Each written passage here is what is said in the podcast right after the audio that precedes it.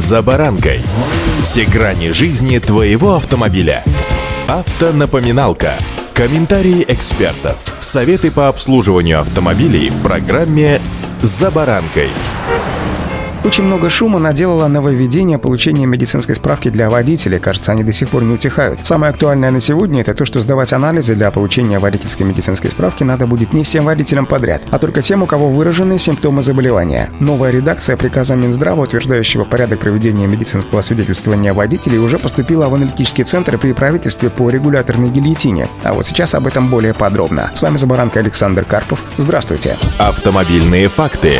Итак, обо всем по порядку. Согласно тексту этого документа, сдавать кровь и мочу для определения хронического употребления алкоголя или выявления психоактивных веществ придется только тем, у кого врач при осмотре выявил признаки заболевания. Также в обязательном порядке эти анализы сдавать необходимо тем, кто ранее был лишен права управления автомобилем в нетрезвом виде или за отказ от медицинского освидетельствования. Всем остальным водителям и кандидатам в водители для получения данной справки сдавать такие анализы не придется, что справедливо, поскольку анализы стоят дорого и делаются достаточно долго. Таким образом, стоимость справки для водителя увеличивается в разы, а сроки ее получения растягиваются на недели. Также в документе был прописан странный ограничительный порог содержания маркера 1,2%, но даже в инструкции к этому архидорогому анализу значение 1,2% прописано как нормальное, с учетом погрешностей. Если бы медицинские справки начали выдавать строго по первоначальному варианту приказа, то все водители за редким исключением были бы подозреваемыми в алкоголизме, и им дополнительно за отдельную плату пришлось бы доказывать, что этой болезнью они не страдают. Скандал разгорелся настолько сильный, что даже президент России довольно резко раскритиковал нововведение, и Минздрав опубликовал новый приказ, переносящий вступление в силу данного порядка до 1 января 2022 года.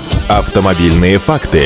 И вот до часа X еще много времени, а проект нового приказа уже готов. Причем он не сильно отличается от того, который Минздрав выносил на обсуждение и который все одобрили. В нем также мочу и кровь сдают только водители с симптомами заболевания. Причем каждая клиника может определять наличие регулярной алкогольной нагрузки тем оборудованием, которое имеется у него. Для этого не надо закупать архидорогие дорогое. Но добавилось и положение, что эти анализы обязательны для тех, кто был лишен права за управление в нетрезвом виде, а также отказ от медосвидетельствования. И такое требование вполне справедливо. Кроме того, установлены сроки хранения биоматериалов и сроки их передачи на исследование. В предыдущем приказе этого не было. Также указан срок хранения результатов исследования биоматериала, что важно для тех, кто решил оспорить врачебный вердикт. Собственно, выявление психоактивных веществ в моче или регулярной алкогольной нагрузки в крови само по себе противопоказанием к управлению транспортным средством не является. Если это выявлено, то водители отправят на дополнительное обследование, по результатам которого будет принято решение, есть у водителя противопоказания или нет. В наиболее спорных случаях решение будет принимать врачебная комиссия, все остальные требования, согласно документу, не меняются. Незначительно меняется сам бланк справки, но все это мелочи в сравнении с отказом от поголовной проверки всех подряд на хронический алкоголизм. Ну, хоть за это спасибо. Удачи!